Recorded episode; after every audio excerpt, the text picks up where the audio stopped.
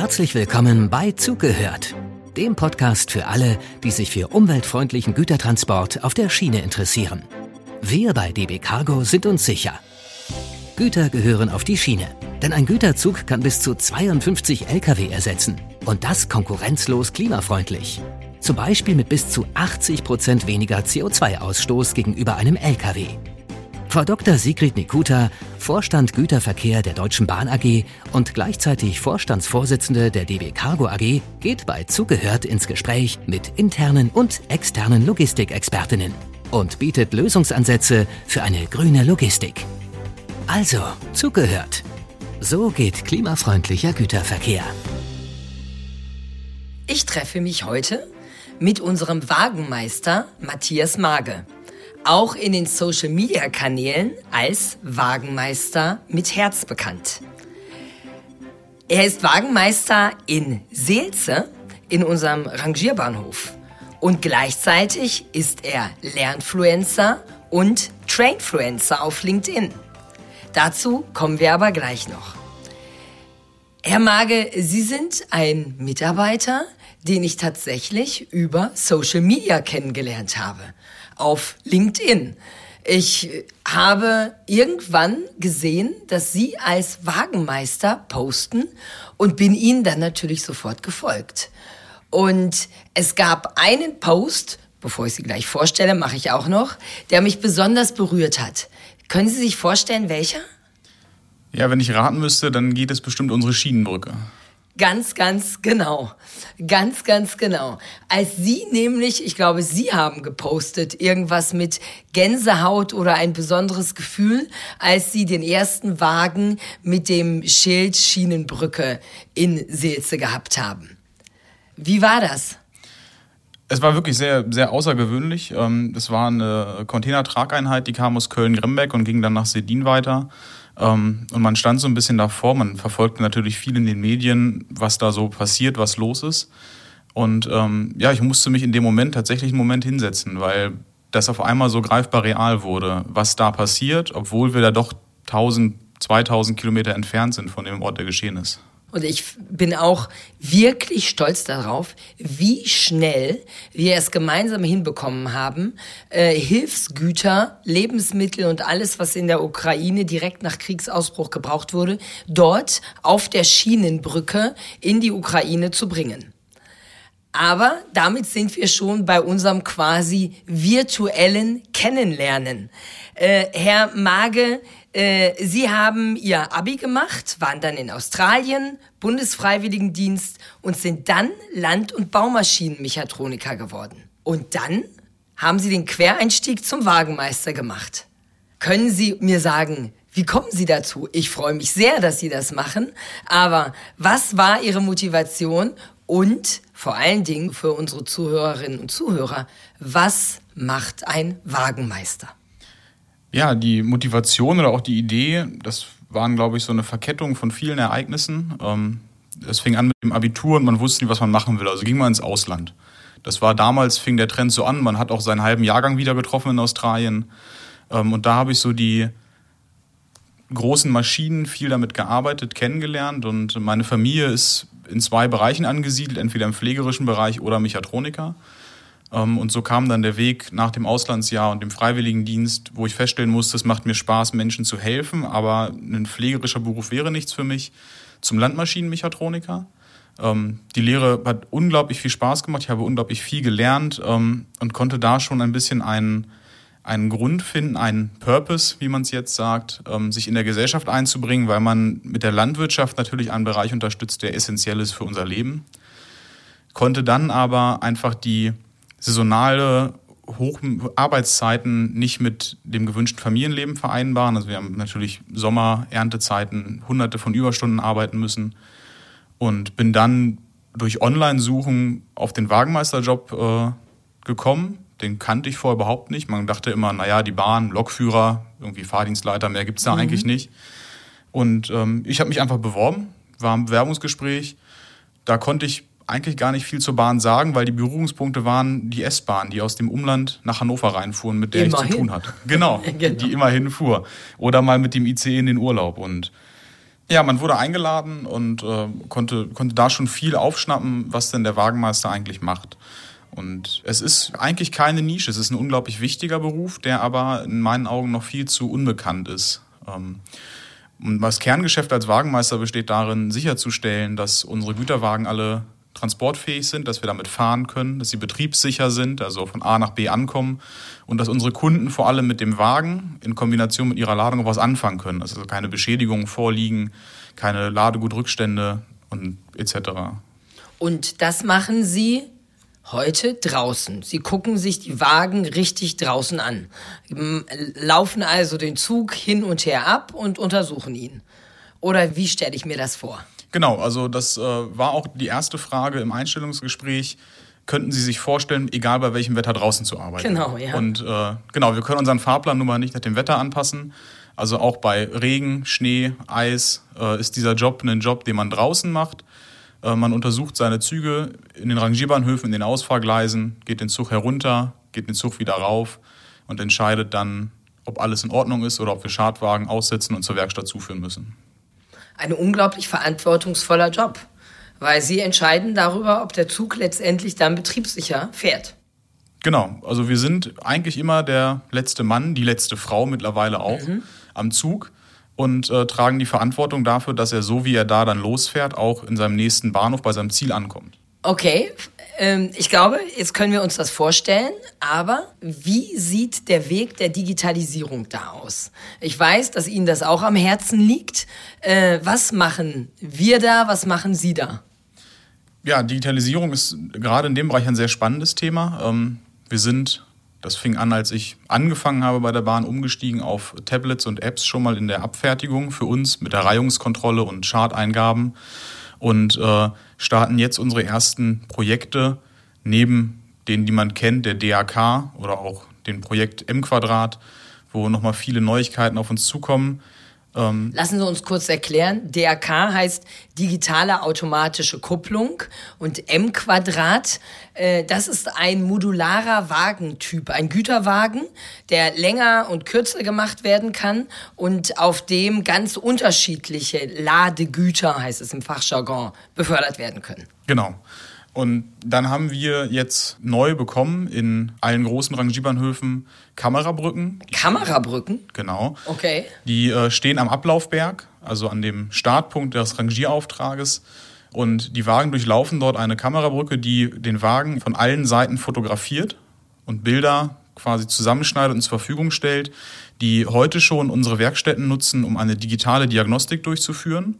Das heißt, der Werkmeister kann jetzt schon am Hand des Bildes erste Aufträge erfassen und wissen, was auf ihn zukommt an Arbeit in der Werkstatt. Und dieses Projekt wird jetzt weiterentwickelt und soll dann auch in Zukunft den Wagenmeister bei seiner Tätigkeit unterstützen. Vor allem bei Wagen, die beispielsweise Löcher im Dach haben können, die man einfach vom Boden nicht sieht. Wir sind nun mal mhm. nur 1,60 bis 1,80 und unsere Wagen sind nun mal relativ hoch. Ähm, und gerade diese Schäden in Planverdeck zum Beispiel sind für unsere Kunden ein riesiges Problem, weil es halt hereinregnen kann und wir viele nässeempfindliche Güter transportieren. Okay, dann werden also wirklich, wird jeder Güterwagen von allen Seiten fotografiert und diese Bilder werden dann an einen Computer geschickt, wo dann ein Kollege von Ihnen sitzt und die analysiert. Ja, nicht ganz. Also ja, sie werden äh, klar online oder in einer Cloud abgelegt und man arbeitet an einer KI, an einer künstlichen ah. Intelligenz, die äh, dazu in der Lage sein soll, dann diese Schäden zu erkennen und Vorschläge zu machen, quasi eine Warnung herauszugeben. Ich, bei diesem Wagen wurde ein Schaden erkannt. Die KI empfiehlt einem dann auch, folgenden Schadcode aus dem AVV-Katalog zu nutzen, um dann letztendlich aber die Wagenmeisterentscheidung äh, zu unterstützen. Also sie wird die Entscheidung nicht wegnehmen, sondern nur sagen, hey, ich habe was gefunden, guck dir das mal an. Aber am Ende bin ich derjenige, der entscheidet, ich mache da wirklich einen Schaden raus, bezettle den Wagen und führe ihn gegebenenfalls der Werkstatt zu. Ah, okay. Also auch ein Einsatz mit KI. Und wie, wie sehen Sie das? Das Tätigkeitsbild eines Wagenmeisters wird sich ja verändern dann in der Zukunft wahrscheinlich. Also ja, es ist, es, wir stehen jetzt, glaube ich, so mit dem ersten Schritt im Wandel äh, durch diese Unterstützung im digitalen Bereich, ähm, auch die Leute rechtzeitig abzuholen, ähm, dass man also keine Angst haben muss, äh, dass der Job wegfällt, sondern einfach, dass man sich auch so ein bisschen mit der Zeit geht jetzt in einem System, was ja hunderte Jahre alt ist. Ähm, mhm. Und ich sehe eigentlich sehr, sehr große Chancen, vor allem was die Qualität unserer Produktion für unseren Kunden betrifft. Also gerade in Seelze stellen wir sehr viel für die Salzgitter AG an, an Wagen zu, für Bleche. Und gerade da gibt es nun mal die Probleme, Metallcoils dürfen nun mal nicht nass werden. Ja. Und diese Schäden, manchmal sieht der Stellwerk sie bei uns und sagt uns Bescheid, kommt mal hoch, kommt mal gucken, aber die Chance, dass das dann noch klappt oder in der Nachtschicht erst recht nicht. Ähm, ja. Und da ist es gut, dass wir dann diese Schäden frühzeitig erkennen können, um sie dem Kunden gar nicht erst zuzustellen. Klar, also das, ich glaube, das wird eine riesen Arbeitsentlastung werden und eine Qualitätsverbesserung, wie Sie gesagt haben. Aber ich habe in der Anmoderation schon zwei Stichworte gesagt. Äh, Lernfluencer und Trainfluencer. Äh, was heißt das? Erzählen Sie doch mal. Ja, wir haben ähm, im Zuge der Lernen.db-Kampagne intern ähm, das Lernfluencer-Programm eröffnet. Da ging es oder geht es darum, mit den Mitarbeitenden in Kontakt zu treten, wie sie lernen im Arbeitsalltag oder wie sie Lernen wahrnehmen. Und äh, wir haben da mit vielen anderen dann über unseren Alltag berichtet, wie wir lernen. Gehen wir zu Schulungen, machen wir Online-Kurse, gehen wir auch mal in eine Buchhandlung und lesen ein Fachbuch und haben probiert oder haben damit auch Leute angeregt, wie man sich vielleicht Lernen in der heutigen Zeit anders vorstellen könnte und sich auch bewusst zu machen, dass auch ein normaler Arbeitstag zum Schichtende auch was hat, was man gelernt hat. Und haben damit also probiert, unseren Beitrag zu leisten zur, mhm. zur Neuaufstellung oder auch zur, zur Veränderung der ganzen Lernprozesse, Unterrichtsprozesse für unsere internen Maßnahmen. Also für Ihre Kolleginnen und Kollegen quasi. Quasi, ja. Ja. Das finde ich total spannend, weil ich habe auch immer das Gefühl, ich lerne jeden Tag total viel. Also ich meine, wir, ne, es kommen jeden Tag Themen, von denen, also zumindest bei mir ist es oft so, ich noch nie was gehört habe. Und mit denen musst du auch klarkommen und dann lernst du jedes Mal etwas. So, also okay, das ist das Thema Lernfluencer. Und jetzt, und das ist, machen ja nicht, nicht viele von ihren Kolleginnen und Kollegen, sind sie in den sozialen Medien aktiv.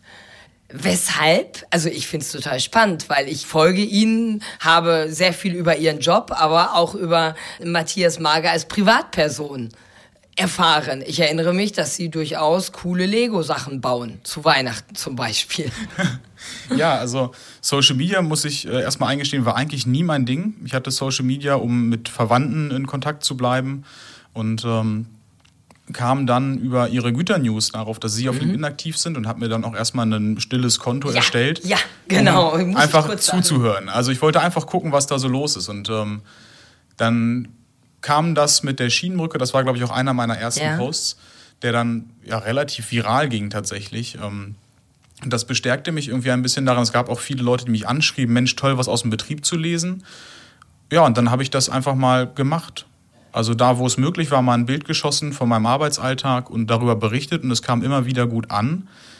Und das Feedback war immer toll, was aus dem Betrieb. Damit haben wir eigentlich gar keinen Bezug, aber es ist mhm. schön, das zu wissen. Und das ist so der Antrieb, dann einfach hin und wieder, ohne irgendeinen Contentplan oder ähnliches, einfach, ich erlebe vielleicht etwas, was heute außergewöhnlich war, darüber schreibe ich mal ein paar Sätze. Mhm das, glaube ich, das schätzen wir alle sehr. Also die Bilder aus dem Betrieb, die Infos aus dem Betrieb, auch mal ein Sonnenuntergang in Seelze oder ein Schichtbeginn, was Sie da so sehen. Aber dann eben auch die Mischung, mal hin und wieder etwas aus ihrem persönlichen Umfeld. Denn sie haben ein sehr spannendes persönliches Umfeld, weil sie auch sehr, sehr viel noch ehrenamtlich machen neben ihrem eigentlichen Job. Ist das dann Entspannung oder ist das Weiterarbeiten? Das ist, glaube ich, eine, eine gute Mischung aus Entspannung und Weiterarbeiten. Ähm, das Ehrenamt, gerade das im Katastrophenschutz beim Arbeiter-Samariter-Bund, ist wie eine zweite Familie. Da kann man hinkommen, wenn man einen stressigen Tag hatte und kann selbst beim Arbeiten dort einfach abschalten und äh, weiß aber immer, dass man was Gutes tut. Sei es der Sanitätsdienst bei einem großen Fußballspiel, bei einem großen Konzert ähm, oder auch Geschehnisse wie das Unwetter im Ahrtal und mhm. äh, die einen natürlich auch lange noch beschäftigen im Nachgang. Aber ich sehe da ein bisschen einen Ausgleich, auch im privaten Bereich der Gesellschaft noch ein bisschen was zurückzugeben. Ja, vielen herzlichen Dank dafür. Das ist so, so, so wichtig, ähm, der Gesellschaft etwas auch zurückzugeben, denn ich glaube, wir alle sind ja irgendwie auf der Seite derer, denen es in dieser Welt eher gut geht. Ähm, an der Stelle. So, Herr Mager, es gibt natürlich eine Frage, die mich zum Abschluss noch sehr, sehr interessiert. Wir kennen uns über die sozialen Medien. Sie wissen also auch ein bisschen, wie der Arbeitsalltag bei mir aussieht. Und mit Sicherheit haben Sie sich schon ein paar Mal gedacht, also wenn ich den Job von der Nikuta hätte, dann würde ich. Ja, was würden Sie dann eigentlich? Ich möchte sagen, unter der Belastung zusammenbrechen, aber ähm, ich würde probieren, ein Sprachrohr zu installieren, um den Kolleginnen und Kollegen an der Basis die Möglichkeit zu geben, ihre Ideen, vielleicht auch Sorgen, ohne viel Filter durch verschiedenste Ebenen nach oben zu kommunizieren. Und das ist ja genau das, was ich in Social Media probiere, dass Leute, die nur gefiltert über mehrere Ebenen mitkriegen, was an der Basis los ist, das auch mal direkt sehen. Mhm.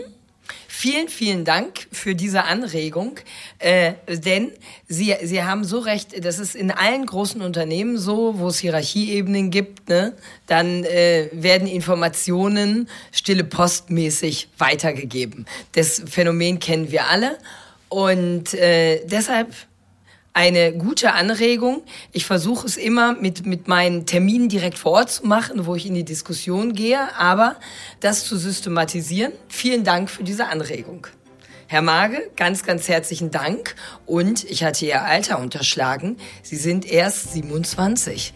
Das heißt, wir haben noch ganz, ganz viele gemeinsame Jahre bei Cargo und ich wünsche Ihnen ganz, ganz viel Erfolg. Vielen lieben Dank. Ja, ich danke, dass ich hier sein durfte. Vielen Dank. Von meinem Alltag berichten durfte. Vielen Dank.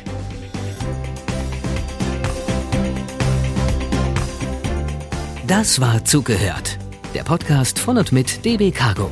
Abonnieren Sie jetzt den Kanal und seien Sie auch das nächste Mal mit dabei, wenn es wieder heißt, so geht klimafreundlicher Güterverkehr.